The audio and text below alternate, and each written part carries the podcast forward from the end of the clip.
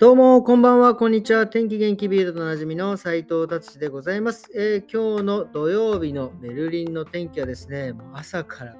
雪でした。もうね、ほんと久々の、えー朝起きたら雪っていう状況でね、びっくりしました。なんか今年は本当ね、何度も何度も言いますが、あったかいって言ってたじゃねえかっていう、本当ね、毎回この雪を見るたびにちょっと思いますね。で、今今日はですね、その雪のおかげもありまして、結構寒かったですね。マイナス2度、3度まで行ってないか2度ぐらい。で、まあ今ちょうど0度ですけどね、えーどんどん寒くなって、まあ明日はね、日曜日なんで久々にちょっとあの、えーそろそろクリスマスマーケットにもね、ちょっと行ってこようかななんていうふうに思っております。えーそれではビルド気になる記事行ってみたいと思います。えっ、とですね、これはね、ちょっとびっくりしました。えースペインと日本、昨日ね、サッカー、えー試合でスペインが勝ち、あまあ、負けてです、日本が勝ちました。その前にですね、数時間前にですね、あの、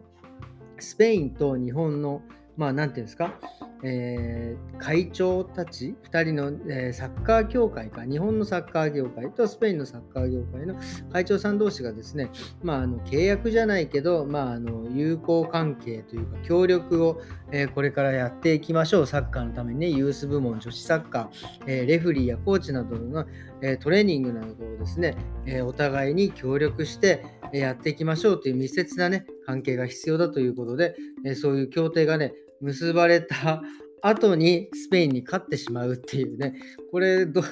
大丈夫かななんていうふうに思っておりますが、まあなんかスペイン側から言わせると、なんかスペイン今回、ね、2位、えーだって、これは、これでいいんじゃねえかみたいなことを言ってますね。まあ、決勝までですね、まずブラジルに当たらない。まあ、準々決勝での対戦相手は多分、えポルトガルだけになるかなるだろうみたいなことを言っているのでですね、まあなんかスペインね、えーなんか言っておりますね。まあ日本はですね、えークロアチアに勝って、多分これ、その次はブラジルと当たるんですが、まあブラジルにも勝って、これ、まんもう優勝するんじゃないかなっていう、あのね、何年か前に女子サッカーでもね、日本は優勝してますからね、ワールドカップで優勝してますからね、これね、もう男子もあるんじゃないかと思ってね、ちょっと淡い期待を抱いております。はい、じゃあ続いてですね、いつもの通りエネルギー問題のお話行ってみたいと思います。えーここのところですね、ドイツはですね、なんかあの、えーまあ、天気はね、もちろん今日も雪だったし、太陽があまり出ないのと、プラス風がね、なんかなくてですね、風力発電が全然この電力がたまらない。プラスその太陽が出てないので、太陽エネルギーもたまあのたまらないということでですね、もう今なんか急ピッチでなんか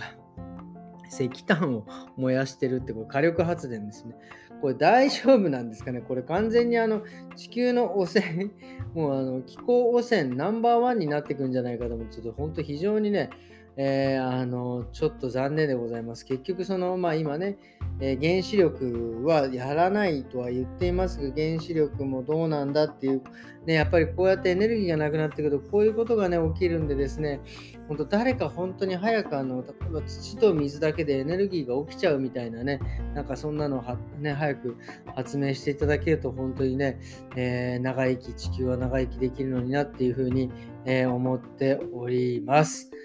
はい。では次ってみたいと思います。次はね、これちょっと問題、ドイツ結構問題になんじゃねえかまたっていうちょっとね、話なんですが、あのグリーンの塔って言って、ドイツグリーンの塔っていうのがあるんですけど、まあ、あのここはね、やっぱりそのグリーンの塔っていうだけあって、やっぱり車の環境汚染にやっぱりね、力を入れてて、まあ、車は走らせない方がいいとか、まあだから僕の住んでる地域なんかはね、グリーンの塔が多いのでですね、結構その辺のね、法律というか、あのー地域の、ね、法律も結構そのね、車に対する、え厳しい、えものがあるんですが、とうとうですね、あの駐車スペース、まあ、要は車のですね、路駐するところにですね、えー自転車を置くっていうね、置いても大丈夫っていう風になるみたいですね。だからそこに置いてですね、あの、まあ、なんていうんですか、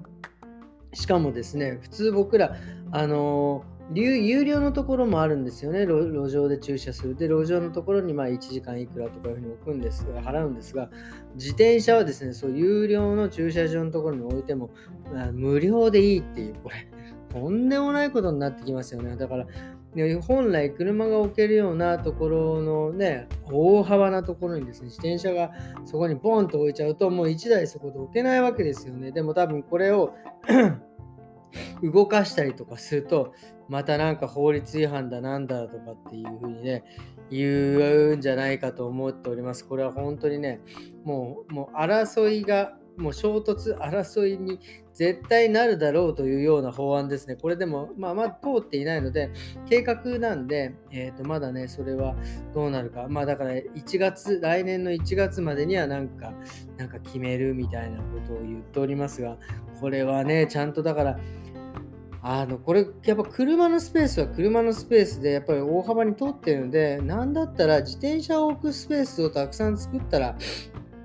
いいんじゃないんですか？だってもはやだって結構自転車ってわかんないあの結構どこでも置いていいんじゃないのかなって僕の勝手な認識ですけどももちろん人の迷惑のかからないところでね、えー、いいんじゃないかなっていうふうに思いますよね。でしかもその自転車無料っていうのもねなんか結局なんか変な風に置いてる自転車だったらもう本当に通報してなんかできるようにその自転車1台1台もなんかその、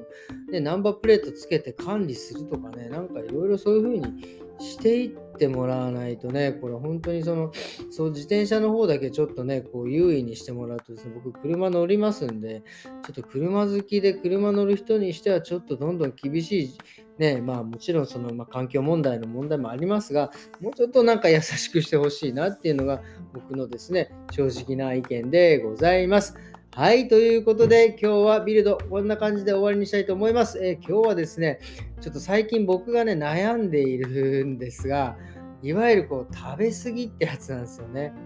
なんかね、まあまあ職業上ね、まあ、お昼なんかは結構本当朝は僕まあ食べなくてお昼はまあ最近はこうちょっとねパパッとつまめるぐらい少しおにぎり1個ぐらい1個ぐらいのですね持ってってそれをまあちょこっとパクッと食べてでまあ夜、えー、食べるんですけどやっぱねそれぐらいだとね夜まで本当完食もしないのですごいお腹減るんですよね。でだから本当毎晩の食事が、まあ、飲みに行かない限りはね、家で食事しますんで、毎晩ね、食事をね、結構がっつりいっちゃうんですよ。で、毎回ですね、本当本当バカなのかと思うぐらい、毎回 毎日、毎晩もう腹が苦しくて苦しんでいるってもう意味が、意味がわからんわっていうね、ことをしてるんですよ。でね、それはもうちょっと自分がね、もう苦しいので、これどうにかしてですね、もう本当今、えー、いろいろ調べて腹八分目にするのはどうすればいいんだ。ま、いろいろ書いてあるんですよ。まあ、いわゆるまあ、ゆっくり食べる、まあ、これそうですよね、ゆっくり噛むことによってですね、満腹中枢が刺激されて、まあ、お腹いっぱいだよって脳が指摘してくれる。それから、あとは、えー、なんか、えー、食物繊維とか、えそれからタンパク質、お肉とかですね。食だからご、えーと、ご飯は最後に食べる。だから野菜食べて、まあ、お肉や、えー、魚等を食べて、最後ご飯を食べる。これでおかずなくなっちゃうじゃないかってちょっとね、僕も思うんですけど、なんかそういう風なね、食べ方をするとですね、まあお腹が、えー、そんなにいっぱいにならずですね、しかも栄養がちゃんと取れて、えーあのそれだったら満腹まで食べても痩せられるみたいなこと。僕はね痩せたいわけではない毎日苦しいのが嫌だっていうね。なのでですね僕はねちょっとあのまあいろいろね考えたんですよ。その炭酸水。ねドイツは結構炭酸水。僕は毎日炭酸水食事の時飲むんですけどもそれをがっつりもう超飲んで、えー、食事する前にすごい飲んで食事をするとか。まあと思ったんですけどこれはねあのそれでもね多分ね食べちゃうから結局苦しいのは苦しいんですよね。なのでやっぱりゆっくり噛んで脳をですねもう満腹だよっていうふうに思わせる方に行きたいなと思って。ただでもこれゆっくり噛むって僕ねなかなかこのねまあまあこうちょっとねこうタッタッタッタッってってパッと飲んじゃうようなタイプなんでちょっとねそれは厳しいのであのあ明日からですね僕はね決めたんです。あのね、一口、まあ、食べるじゃないですか。一口食べる。まあ、えー、おな口にこう入れて、で次飲み込むまでにあの一口食べたらですね、えー、もういちいち感想を言おうかなと思ってですね、えー、だから例えば、まあなんかそのお肉食べました、一口食べました、うん、食べて、うん、これはこういう味だとか、まあその要はね、自分のそのなんか、えー、て言うんですか、そのボキャブラリーとかそういったものを増やすためにもですね、このお肉ってこうだからこうだねとか、こんな味がするんだねとか、感覚をね、磨くとか、まあ、本当ね、一石二鳥になるんじゃないかと思ってたので、明日からですね、一口ごと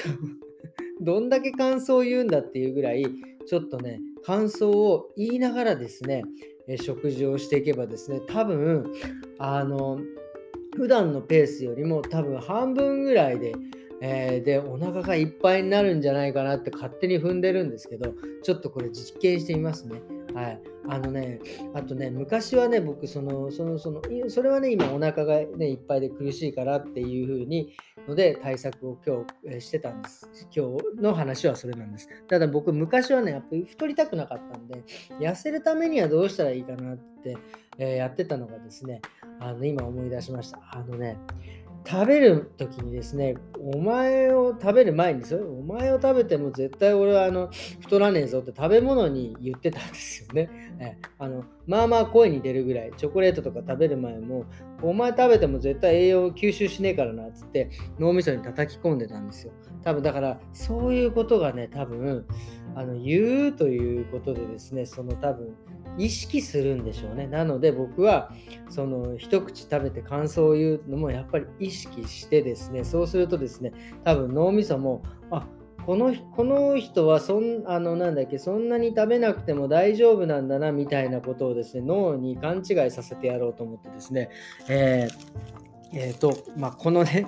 あの本当にお腹が今いっぱいで今も苦しいんですけどこの苦しみから逃れたいっていうことです。これはですねちょっと明日からやってみますんで。まあいつもだいたい僕これね食事終わってから放送す撮っているので明日これをしてですね、えー、ちょっと感想を言ってみたいなと思います、えー、それではですね今日はこんな感じで終わりにしたいと思います。それでは良い日曜日をお過ごしくださいませ。それではまた明日。さようなら。